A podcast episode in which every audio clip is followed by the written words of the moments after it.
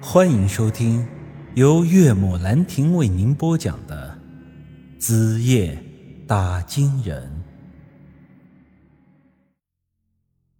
这时候，扎克杰在一边终于是忍不住出声了：“这这到底是怎么回事？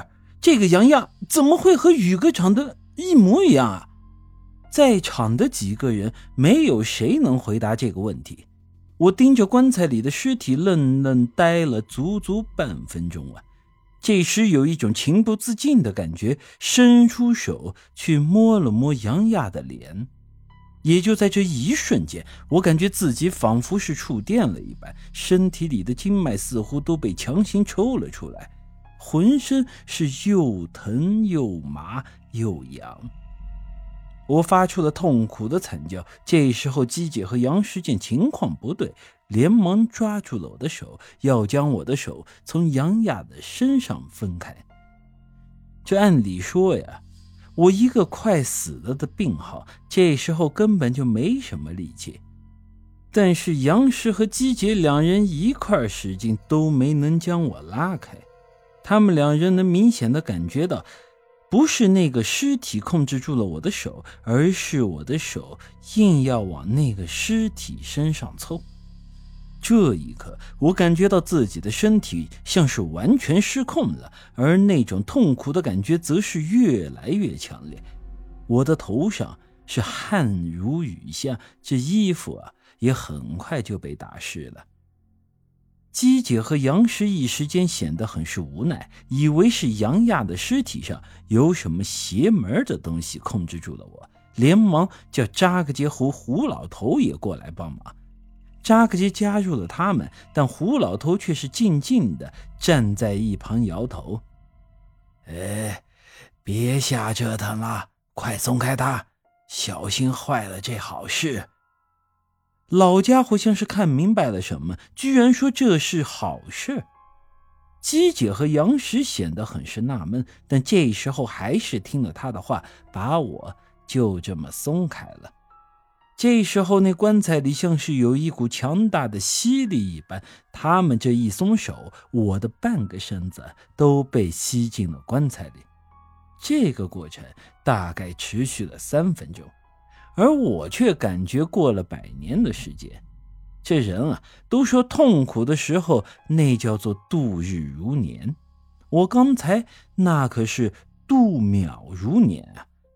感觉自己的皮肉筋骨全都被拆散架了。不过，这个过程终于还是结束了，那种痛苦的感觉瞬间就消失了。随着我的身体产生了一种暖乎乎的感觉，四肢渐渐也恢复了力气，原本被这高烧烧的迷迷糊糊的脑袋也顿时间就清醒了。我缓缓从水晶棺里把上身直了起来，伸了个懒腰，感觉像是脱胎换骨一般。之前因为伤口感染发高烧产生的疲惫感，顿时间就没了。这肩膀上的伤口也就不痛了。我伸手一把扯下肩上的绷带，那伤口居然就这么完全消失了。姬姐他们看到这一幕，也显得非常的吃惊。你，你这是？我在原地跳了两下，说道：“ 我好了，不发烧了，也不疼了。”这时候，几人在低头去看棺材里杨亚的尸体，只见他左侧肩膀的位置出现了一抹血红，他这是在流血。这个死了三百多年的人，居然还会流血！我缓缓解开他的上衣，只见他左肩上出现了一处刀伤，那个伤口的位置和大小，就和我身上的那个是一模一样。我皱了皱眉，对姬姐他们说道：“这真他妈是活见鬼了！我身上的伤怎么跑到他身上去了？”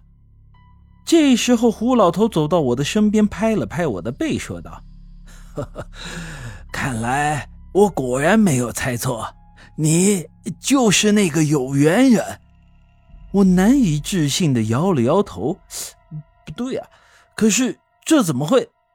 胡老头接着说道：“白衣人让我祖上世代守护着这口棺材，还说将来某一天有缘人出现之后会派上大用场。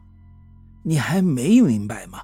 你呀，就是那个有缘人，他的大用处就是救你的命。我还是有些难以置信啊！不会吧？那个白人有这么什么的吗？他在三百年前就知道我会到这北疆草原上来，知道我会受致命伤，然后故意留下这口水晶棺来救我的命，这也不太可能吧？没什么是不可能的。白衣人之前既然留下了这样的话，那自然就有他的道理呀。本集已经播讲完毕，欢迎您的。继续收听。